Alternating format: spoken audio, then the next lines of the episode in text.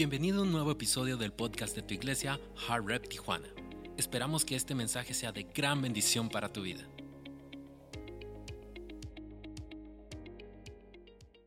¿Cómo están familia? Es un privilegio para mí estar aquí con ustedes en este bello domingo. Ah, acompáñame en una oración bien rápido. Ahí donde estás, cierra tus ojos y vamos a dejar que el Espíritu Santo tome control de este servicio. Señor, gracias por este día, gracias por tu presencia en este lugar. Te pido que tú seas el maestro, el que nos instruya tu palabra, Señor. El que haga el cambio que se requiere que hagamos, Padre Celestial, para poder alcanzar, Padre Celestial, lo que tú tienes preparado para nosotros, Señor. Que tu nombre sea glorificado, Señor, y a ti sea toda la gloria y la honra. En el nombre de Jesús, y todos decimos, amén. Un aplauso al Señor fuerte en este domingo.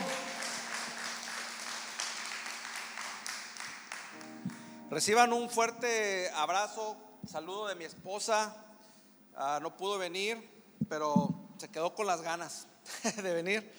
Pero ella se acuerda mucho de la iglesia en Tijuana, también de nuestros pastores, a Tilla y Carisa. Ay Dios, ando haciendo aquí un relajo, perdone.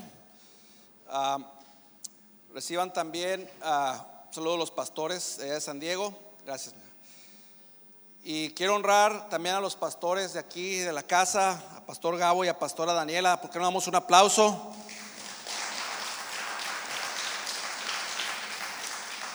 Es un privilegio siempre que, que tengo la oportunidad de estar aquí compartiendo la palabra con ustedes. ¿Estamos listos para recibir palabra? ¿Vienes dispuesto? Mira, te voy a dar un consejo y te lo voy a dar por la misma ofrenda. no es cierto.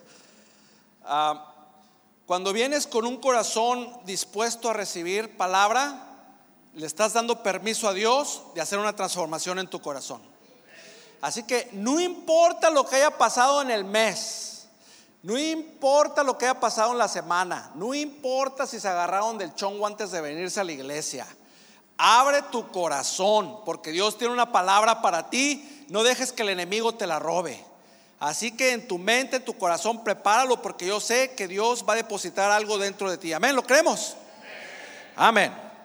Quiero empezar con una historia uh, que leí en un artículo sobre un aeropuerto que me llamó mucho la atención. Este aeropuerto se encuentra en la ciudad de Bangor, es una pequeña ciudad en el estado de Maine, los Estados Unidos.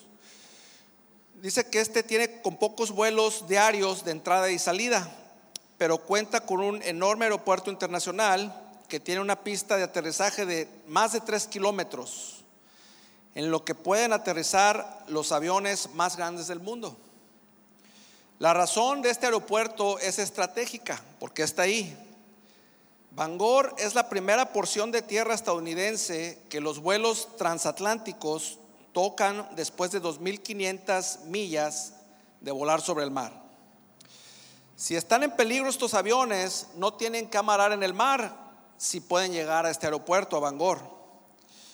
Y sabes, es lo mismo con nosotros. Tú has sido puesto estratégicamente por Dios en esta iglesia. Te lo voy a repetir.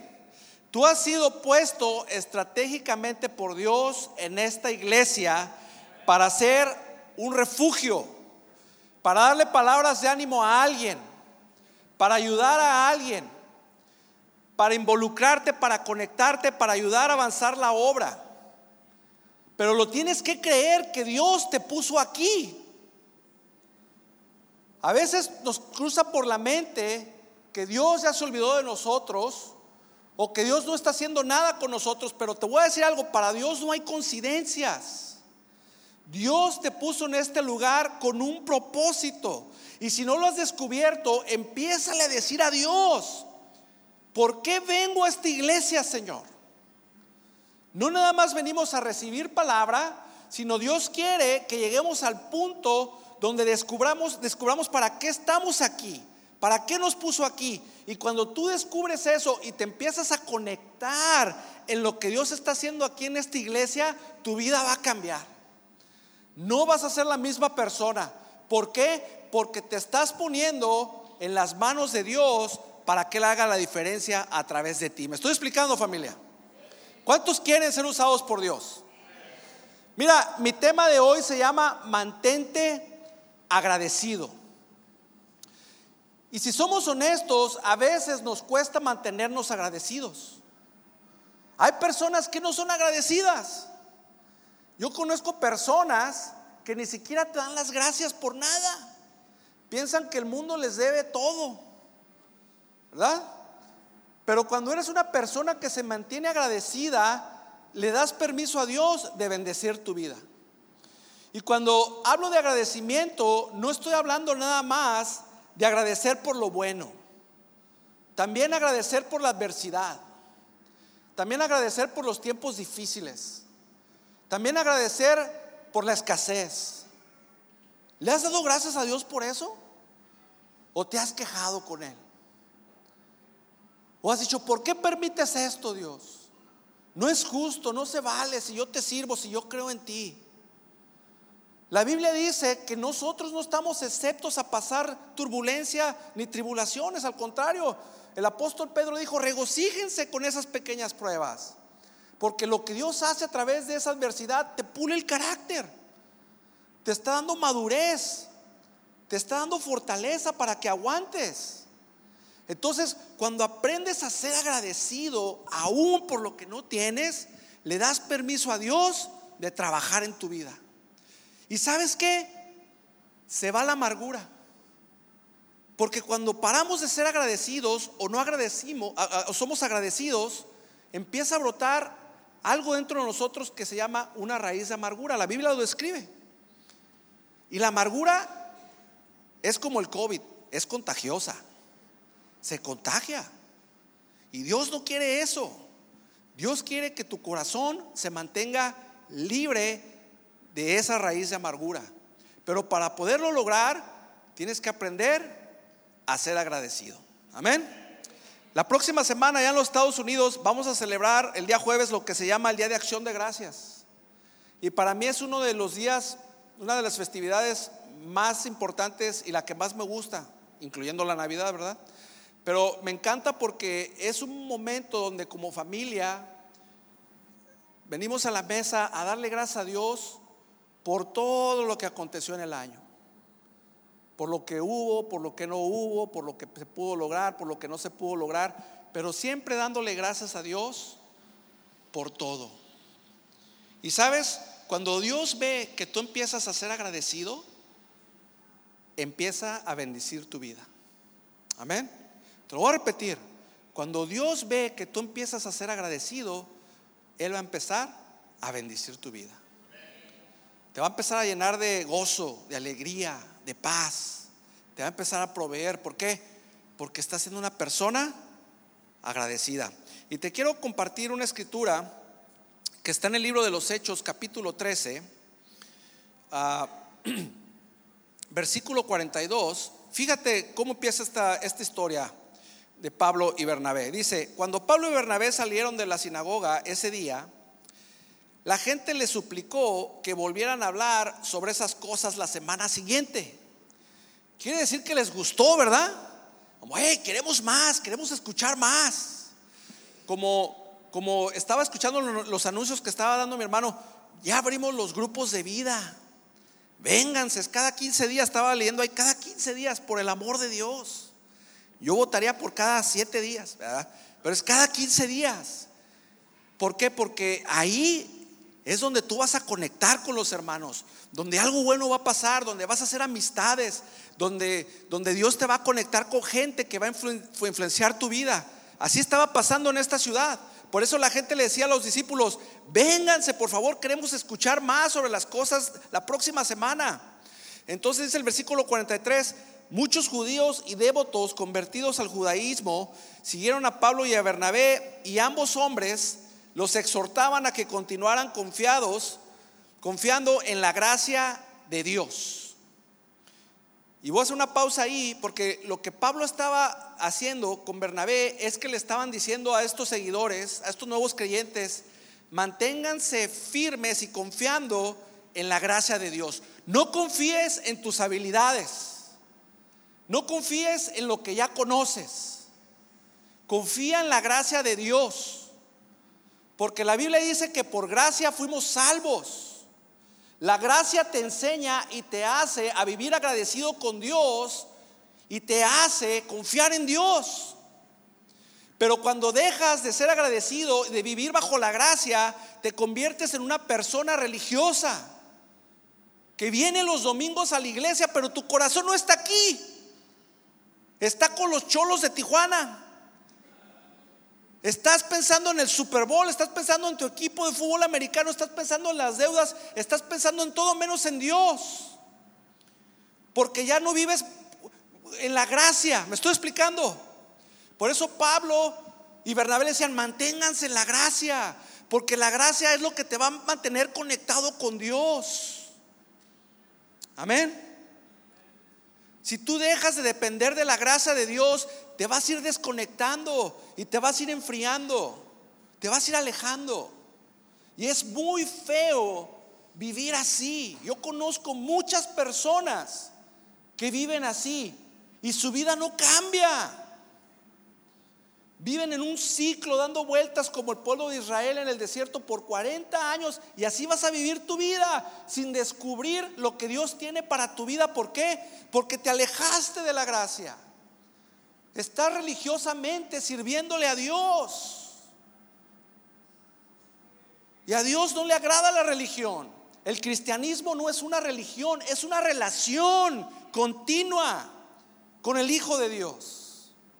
Amén. Entonces por eso Pablo le dijo a los discípulos, manténganse la gracia muchachos, sigan enamorados del Señor, que nadie los desvíe del camino de Dios. Y dice el versículo 44, Pablo se dirigió a los gentiles. A la semana siguiente casi toda la ciudad fue a escucharlos predicar la palabra del Señor. Qué bonito, llegó más gente. ¿Sabes? Cuando tú estás en la gracia, ¿Sabes qué va a pasar? Vas a empezar a traer gente a la iglesia. ¿Cuántos quieren ver el servicio de las 12 retacado de gente? No, no, grítalo como que lo crees. ¿Cuántos quieren ver este servicio retacado de gente? Conviértete en un instrumento en las manos de Dios. Conviértete en un, eh, eh, ah, evangelista. Vi, dile a tus amigos, a tu comadre, a tu compadre, ¿sabes qué? Tienes que ir a mi iglesia porque Dios está haciendo algo ahí en Hard Rep Tijuana. Algo está pasando. Dios está sanando vidas. Dios está transformando matrimonios. Dios está real. Él es el mismo. Él no cambia. Amén. Pero si te ven todo ahí achicopalado, eh, no sé. ¿Tú crees que van a querer venir a la iglesia? No. Pero si te ven, hey, yo sé que Dios tiene una palabra. ¿Sabes qué? Yo así es como llegué a la iglesia. Te voy a contar cómo yo llegué a la iglesia y con vergüenza te lo voy a decir, pero es la verdad. Yo llegué a la iglesia a los 18 años. Y me acuerdo que en el trabajo donde yo estaba había un muchacho que siempre lo veía contento. Y por más travesuras que les hacíamos, no lo podíamos hacer enojar. Y me di cuenta que era creyente, era cristiano él. Y me llamó mucho su estilo de vida la atención. Dije, wow, este brother es diferente. Entonces le empecé a hacer plática. Le dije, hey, pues, ¿qué onda contigo? ¿Por qué eres así? No, es que yo soy cristiano. Oh, wow, qué bueno. ¿Y a qué iglesia vas? Pues ya ves, no, no, pues que a una ya. Le dije, ¿qué, qué tal están las muchachas? ¿Verdad? Porque me meto a la. No, ve, ve para que veas, para que las conozcas. Dice, le dije, bueno, pues ahí voy a estar. fui de curioso. Pero no fui por las muchachas, fui porque yo quería lo que él tenía. Porque yo estaba tratando de llenar ese vacío que había dentro de mí con alcohol, con mujeres, con lo que tú quieras. Y nada me hacía feliz. La Biblia dice que si tomas de esa agua, ¿se acuerdan cuando Jesús le dijo a la mujer samaritana? Si tú tomas de esa agua, el agua que te ofrece el mundo, vas a saciar tu sed por un tiempo, pero vas a volver a tener sed. Pero cuando pruebas el agua que Jesús te da, el agua de vida eterna, dice que dentro de ti saldrán ríos de agua viva. Es lo que el hombre necesita, amén. Entonces cuando yo fui a la iglesia de este brother, escuché el mensaje, dije, yo quiero recibir a Cristo Jesús. Y yo te voy a decir algo, desde ese momento hasta la fecha, yo vivo apasionado por Cristo Jesús. Porque Él murió en la cruz por mí, porque me dio vida nueva, porque me transformó. Por eso me encanta compartir la palabra de Dios. Porque la palabra de Dios es poderosa para transformar. Y a veces cuando te alejas de la gracia, pierdes ese, ese poder para poder transmitir el mensaje. Porque a veces tú ya ni lo crees. Porque el enemigo te ha metido tantas mentiras en la mente que te dice, ya ves, eres un hipócrita, mentiroso, si supieran, y caemos en la trampa del enemigo pensando que no calificamos, pero eso es una mentira. Porque Dios no está buscando por perfección. La Biblia dice que somos perfectos cuando andamos en Cristo Jesús. Ya no practicamos el pecado. Podemos cometer errores, pero a los ojos de Dios somos justificados, somos libres. Amén. Y cuando tú empiezas a vivir en la identidad que Dios te da, eres libre y ya no te encadena la culpa, la mentira del enemigo y puedes vivir en victoria. Esa es la gracia. Que sabiendo que no lo mereces, Dios te lo da de todas maneras. Y vives en libertad. Qué bonito, ¿verdad? Entonces, por eso Pablo exhorta a la gente a que sigan en la gracia, que sigan adelante. Y dice el versículo 45, ah, cuando algunos judíos vieron las multitudes, tuvieron envidia. Así que calumniaban a Pablo y debatían contra todo lo que él decía. ¿Te das cuenta? Cuando tú quieres vivir apasionado por Dios, cuando tú quieres pararte en la verdad, tal vez vas a encontrar oposición. Tal vez vas a navegar contra la corriente con la familia. Está bien. Esa es una señal inequívoca que Dios está haciendo algo en tu vida. Y te deberías de alegrar por eso. Pero Dios siguió respaldando a Pablo y a Bernabé y a la palabra. Porque la palabra de Dios no vuelve vacía. ¿Me estoy explicando? Entonces mantente firme aunque haya oposición. Sea agradecido, Señor. Gracias. Gracias porque tú estás haciendo algo. Gracias Señor. Yo voy a mantenerme firme aunque haya oposición. ¿Por qué? Porque cuando hay oposición quiere decir que Dios está haciendo algo. Yo creo y yo sé, hoy lo que te digo iglesia, que este lugar se va a llenar. Porque Dios está haciendo algo aquí en Tijuana. Lo puedo ver. Y ahorita te lo voy a mostrar. Cómo tú también lo vas a poder ver. Amén. Entonces, te quiero compartir de tres maneras de cómo nos podemos mantener agradecidos y viviendo bajo la gracia. El primer punto es, recuerda que naciste con un plan de Dios para tu vida. ¿Sabes? Yo me recuerdo cuando yo vine al Señor hace muchos años, me dijeron, hey, Dios tiene un plan para tu vida. ¿Cuántos le han dicho eso? Dios tiene un plan para tu vida. Y, tú sí, amén, sí lo creo. Pero a veces, con el tiempo, se nos olvida que Dios tiene un plan para nuestra vida. A veces puede más lo que está pasando a nuestro alrededor que el plan de Dios para nuestra vida. Y paramos de creer en ese plan de Dios para nuestra vida. Especialmente si estamos viviendo un estilo de vida que no le agrada a Dios. O si pensamos que no estamos llenando las expectativas de Dios.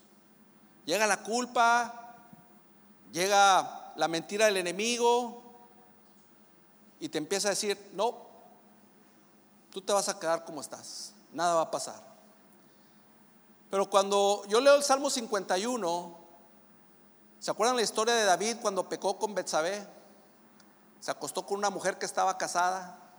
Y no nomás eso, el sinvergüenza mandó matar al esposo de Betsabé. Tremendo. ¿verdad? Lo que hacemos a veces para esconder un pecado, ¿sí o no? ¿Se dan cuenta que un pecadín nos lleva a otro y a otro y se va haciendo como una bola de nieve, ¿verdad? Y, lo- y es lo que el enemigo quiere. Te quiere ir alejando de Dios. Dale, dale, tú embárrate, atáscate ahorita que hay lodo, tú dale, tú dale. Pero lo que el enemigo quiere es que te vayas alejando de Dios y que la culpa te vaya alejando, poco a poco. Que te sientas que no lo mereces. Pero aquí David, cuando fue confrontado por Dios, ¿cuántos saben que si Dios te ama, te va a confrontar? Te lo voy a repetir. Si eres hijo de Dios, hija de Dios, porque Él te ama, Él te va a confrontar. Él no te va a dejar como estás. Qué hermoso es Dios. Y fíjate, cuando David fue confrontado por el profeta Natán, estas fueron las palabras de David. Dice, pues soy pecador de nacimiento, versículo 5. Así es, desde el momento en que me concibió mi madre. Pero tú deseas honradez desde el vientre y aún allí me enseñas sabiduría. Purifícame de mis pecados y quedaré limpio. Lávame y quedaré más blanco que la nieve. Devuélveme la alegría. Deja que me goce una vez más. Ahora que me has quebrantado, no sigas mirando mis pecados. Quita la mancha de mi culpa. Crea en mí, oh Dios, un corazón limpio y renueva un espíritu fiel dentro de mí. ¿Sabes? Cuando David escribió este salmo, la Biblia no nos dice que él volvió a caer en adulterio, porque era un hombre conforme al corazón de Dios. Lo que David nos está enseñando aquí es que si tú reconoces quién te dio la vida, a quién le perteneces, y si te humillas delante de Dios y te acercas con un corazón humillado delante de Él, Él va a limpiar tus pecados y te va a revolver el gozo de tu salvación. Amén. ¿Cuántos quieren el gozo de su salvación de vuelta? ¿Te acuerdas cuando viniste a Cristo? Ay, que no podías ni, no parabas de, de, de- de- "Ay, le tengo que decir a mi hermana y le tengo que decir al vecino y, y tienen que saber que soy cristiano y estoy en fuego por el Señor. ¿Tú crees que eso nomás dura unos días? ¿Tú crees que eso nomás es para los nuevos conver- conversos? Eso es para toda la vida.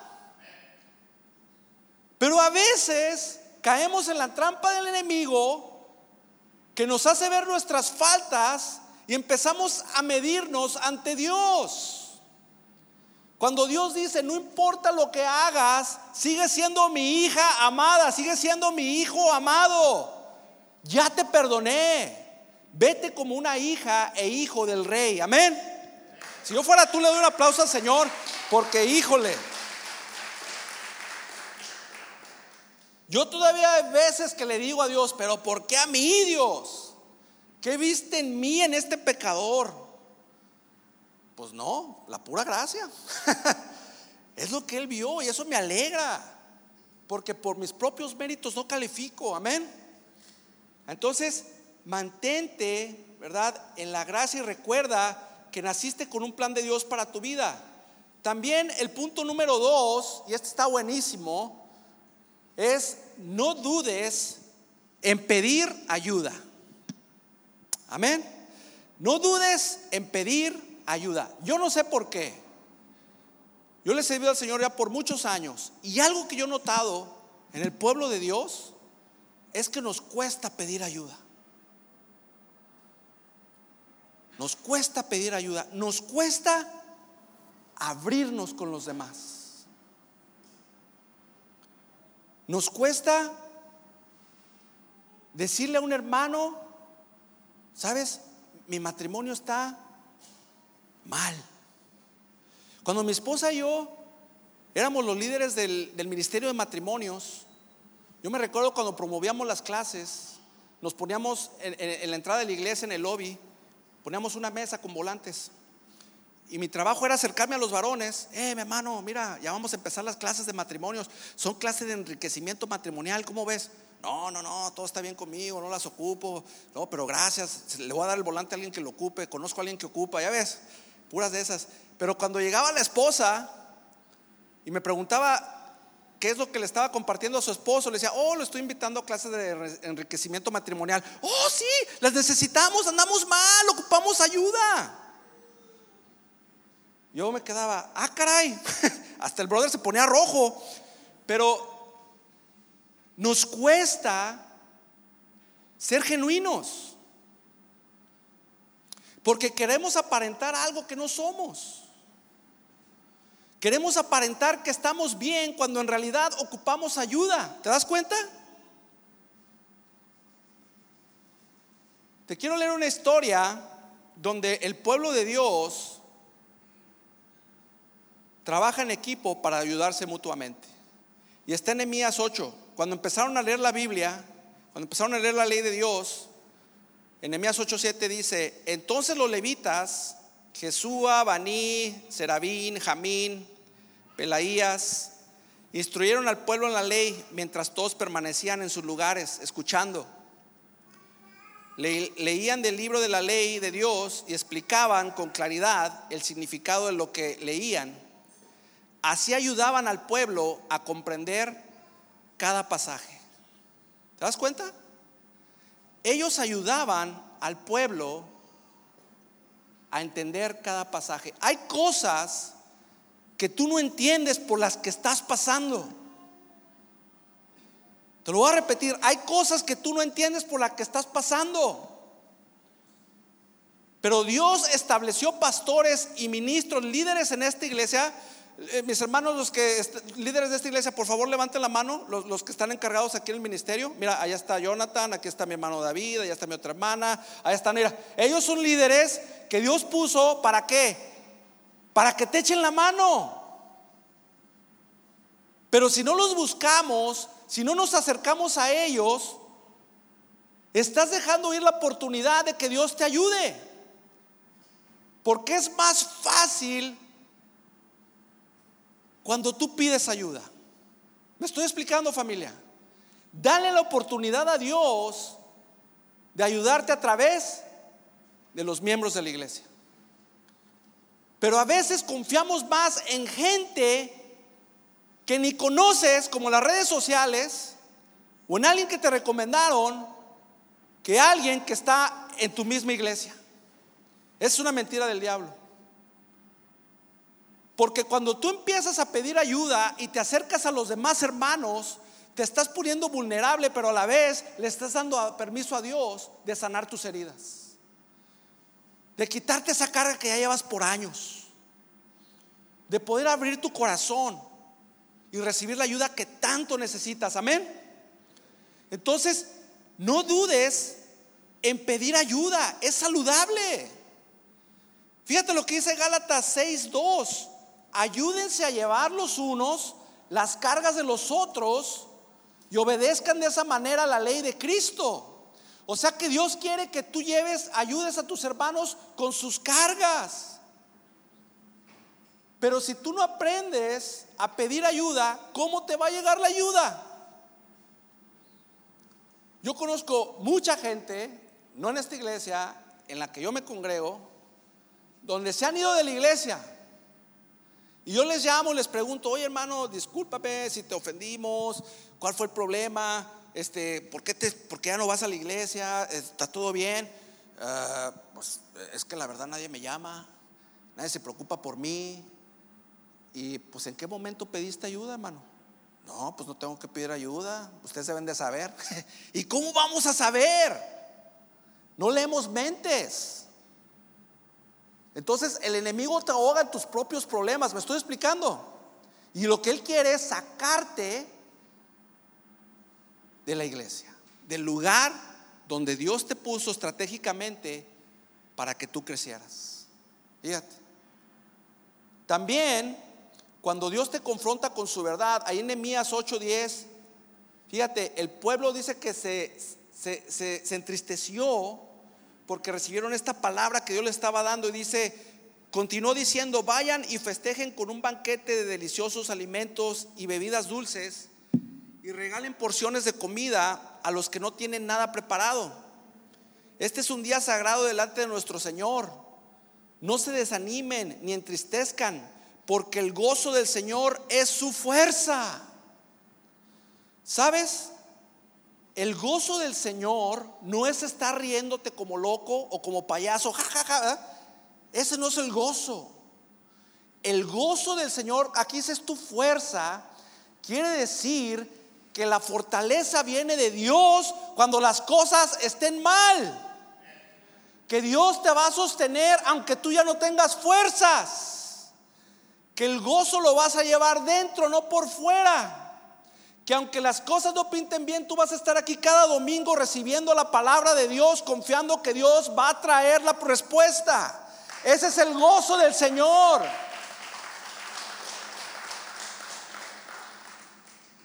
Es lo que Nehemías les dijo, tu fortaleza es viene del gozo de Dios, pero es algo interno, familia, no externo. No como la gente que vemos en el Instagram, en el TikTok ahí. Eh, eh, olvídate, eso es show, eso es fantasía, eso no es real. El gozo del cristiano va por dentro y es permanente, amén. Y te va a sostener todos los días de tu vida. Todos los días, porque ese gozo te va a dar fuerza para ir de victoria en victoria. Cuando eres, cuando eres una persona agradecida, empiezas a decir, yo voy de aumento en aumento. Mi Señor va conmigo, Él me va a sacar adelante. Ya vas a parar de lamentarte de la situación, sino que vas a empezarle a creer a Dios por lo mejor para ti, para tu familia, para tu matrimonio. Amén. ¿Cuánto lo creen? Así es. Pero acuérdate, pide ayuda. Pide ayuda, búscala. Se vale.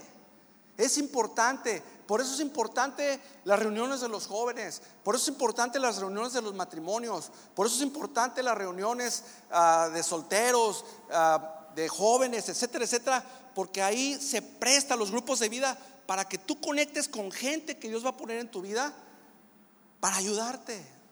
Te vas a identificar. Y sabes a mí lo que me gusta de mi grupo de vida, cuando nos reunimos, es que al final ya agarramos ese ritmo. Cuando exponemos las peticiones, abrimos nuestro corazón y decimos, necesito oración por esta situación, así, así, así. Necesito que me ayuden con esto. Y me da gusto ver que la gente empieza a derribar sus barreras y empiezan a ser genuinos delante de Dios. Están pidiendo ayuda. Tú no sabes, pero aquí hay mucha gente que necesita ayuda y necesita ese empujoncito para poder abrirse. Es nuestro deber, responsabilidad como hermanos, acercarnos y empezar a hablar. Porque si no, ¿cuál es el punto? ¿Cuál es el punto? ¿Quieres vivir en una iglesia donde estamos pretendiendo que todo está bien? Donde cantamos y alabamos y sí, amén, amén. Bueno, nos vemos el próximo domingo, bye, besos. No, así no funciona. Cuando somos genuinos y transparentes y exponemos nuestras, nuestras necesidades delante de los demás, delante de Dios, es cuando Dios dice, aquí hay un pueblo que verdaderamente está abriendo su corazón. Aquí hay un pueblo que me está buscando y este pueblo yo lo voy a sanar. A este pueblo yo les voy a mostrar mi poder, porque ellos creen que yo tengo el poder para sanar sus vidas, sus matrimonios. Ese es el Dios que yo sirvo. Y créemelo, cada vez que oramos en mi grupo de vida, cuando nos volvemos a juntar, me encanta ver y escuchar los testimonios, oraciones contestadas. Es más, se quieren brincar el estudio por llegar a los testimonios. Hermano, es que wow, mi oración, Dios me contestó, Dios me sanó, Dios hizo grandes cosas. Wow, ese es el Dios que servimos. Sigue creyendo en ese Dios que hace milagros. Amén. Pero pídele ayuda. Punto número tres, y con esto cierro. Confiesa con tu boca lo que quieres ver. Pon atención a la escritura que te voy a leer. En Romanos 10, verso 9, dice la Biblia, si confiesas con tu boca que Jesús es el Señor y crees en tu corazón que Dios lo levantó de los muertos, serás salvo. Esa es la oración que hacemos cuando recibimos a Cristo Jesús como nuestro Señor y Salvador. Dice la Biblia que si confiesas con tu boca públicamente a Jesús, serás salvo. Y dice verso 10, pues es por creer en tu corazón que eres declarado justo a los ojos de Dios y es por confesar con tu boca que eres salvo. Te lo voy a resumir. Aquí la Biblia dice en el verso 10, pues es por creer en tu corazón. La palabra corazón en la Biblia es tus emociones, tus pensamientos, tus sentimientos, lo que hay en tu mente. Cuando crees en tu mente la palabra de Dios, no nomás la escuchas, la crees. La empiezas a declarar. Esa palabra cobra vida. Y en lo espiritual se empieza a lograr algo que se tiene que manifestar en lo físico. Por eso dice, si confiesas con tu boca, serás que salvo. Porque en lo espiritual estás diciendo, ya no pertenezco al mundo de las tinieblas, ahora pertenezco al mundo de la luz, ahora pertenezco a Cristo Jesús.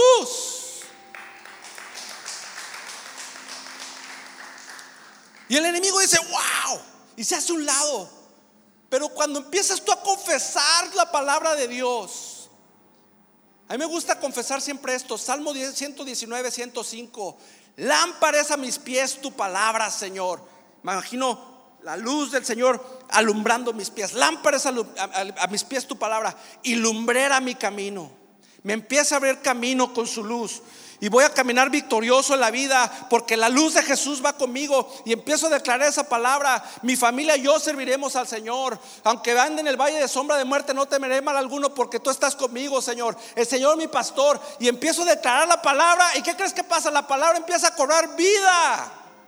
Y empieza a transformarme a mí, de adentro hacia afuera, a mis hijos, la circunstancia. ¿Qué circunstancia está en tu vida que te está deteniendo?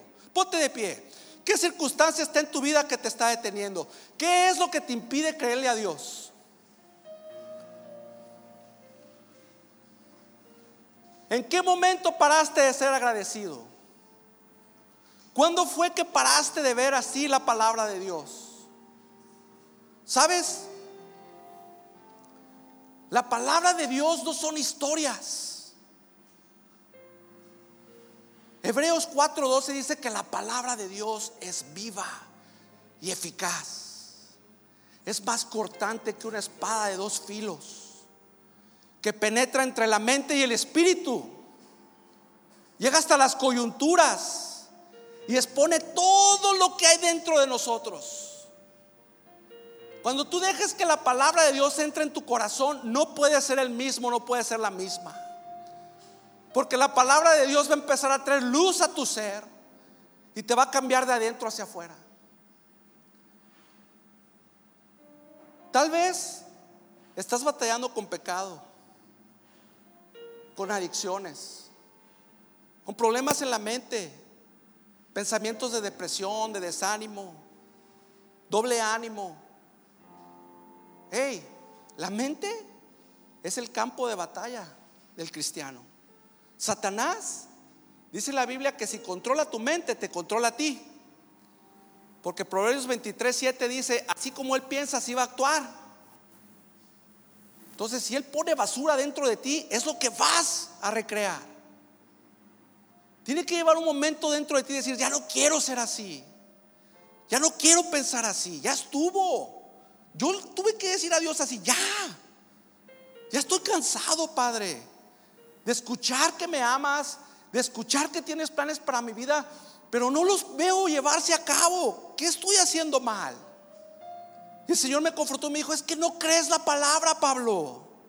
no la confiesas, no la declaras, no se va a llevar en tu vida a cabo hasta que tú la empieces a declarar con tu boca y a creer con tu corazón para que cobre vida. Amén.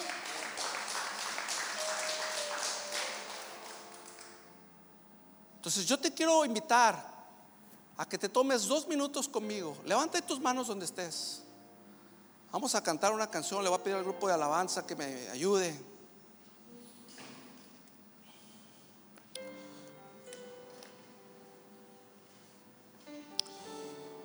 Y dile ahí al Señor, sincérate con Dios. A Dios no lo engañamos. A Dios no lo impresionamos. Él nos conoce. Él lo sabe todo. Dile, Señor, tú lo sabes todo. Tú me conoces. Tú conoces lo que hay dentro de mí. Ayúdame. Ayúdame a ser una persona agradecida. Vuélveme el gozo de tu salvación. Señor, lléname de tu luz. Ya no quiero vivir en oscuridad. Quiero ver las promesas que tú has derramado sobre mi vida que se lleven a cabo. Quiero volver a soñar. Quiero volver a creer. Lléname de tu luz, Jesús. Te necesito, ayúdame. Rompe las cadenas en mi mente. Ayúdame a pensar diferente, a verme como tú me ves, limpio, amado, justificado, lleno de tu presencia, amado por ti. Ayúdame a ver tu palabra cobrar vida en mi familia. Ayúdame a declarar esas promesas que tú tienes para mi matrimonio, para mis hijos, para mi trabajo, para mi negocio. Que yo voy a ver tu mano moverse a favor mío, Padre. Que esta iglesia, Señor, va a estar llena. Yo lo quiero ver, Señor. Lo veo en mi mente. Lo veo en el Espíritu, Señor. Que se lleve a cabo esa palabra, Padre Santo. Señor, sáname. Gracias, Señor. Gracias, mi Señor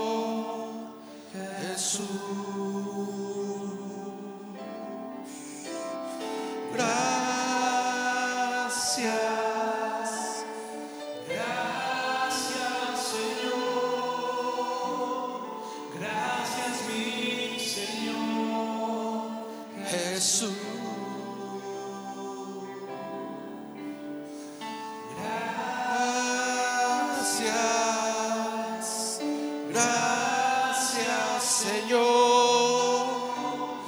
Gracias, mi Señor Jesús. Santiago 5, verso 16 dice, confiésense los pecados unos a otros y oren los unos por los otros para que sean sanados. La oración ferviente de una persona justa tiene mucho poder y da resultados maravillosos. ¿Qué es confesar los pecados los unos a los otros? Simplemente ser honesto ante tu hermano y tu hermana. Te doy un ejemplo que casi no lo comparto. Cuando nuestro pastor TJ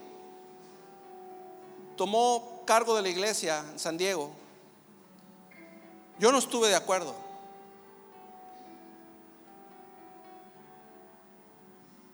Y dije, ¿por qué él, Dios? Yo no era su traductor. Una vez me pidieron de favor que si yo le podía traducir a él en una junta. Y yo no quería. Sí, yo. Pero el Señor me dijo, lo vas a hacer. Pues lo hice. Y cuando yo le estaba traduciendo a él en esa junta, el Señor me dijo, no sales de este cuarto hasta que le pidas perdón. Porque Él es mi siervo y yo lo escogí, tú no lo escogiste. Yo lo voy a usar a Él. Cuando se acabó la junta, ya me iba. Y ese me dijo, ¿dónde vas? No te vas hasta que no hables con Él y le pidas perdón. Pues esperé a que el pastor estuviera solo y me acerqué y le dije, pastor, te quiero decir que no creía en ti, que yo hablé mal de ti, pero te quiero pedir perdón. Y en adelante te quiero decir que cuentas conmigo. Voy a estar al lado tuyo, te voy a apoyar, porque Dios me ha enseñado que Él te puso, el hombre no te puso. Cuando yo le dije eso al pastor, yo creo que debe haber dicho con estos amigos, ¿para qué quiero enemigos? Ah? Pero ¿sabes qué? La relación fue sanada. Yo sentí que una carga se me cayó de encima. Y ahora somos bien amigos. Ahora soy su traductor. Y Dios me dijo un día, si no le hubieras pedido perdón a él, Pablo, tu corazón no hubiera sido sanado. Una raíz de amargura estuviera dentro de ti. Por eso la Biblia nos dice, confiésense sus pecados los unos a los otros. Sé transparente. ¿Y sabes qué he aprendido a través de eso? Yo ya no ando con apariencias. Yo soy transparente. Porque quiero tener una conciencia limpia delante de Dios y de los hombres. Y cuando tú vives así, el favor de Dios fluye en tu vida. Amén. Dale un aplauso fuerte al Señor.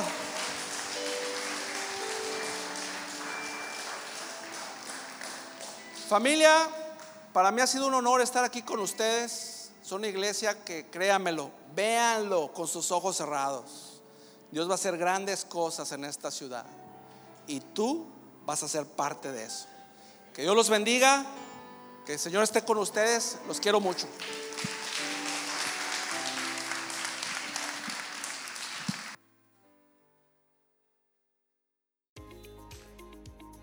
Esperamos que Dios haya hablado grandemente a tu corazón a través de este mensaje.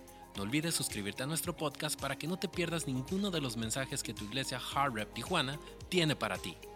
Nos vemos en el siguiente episodio.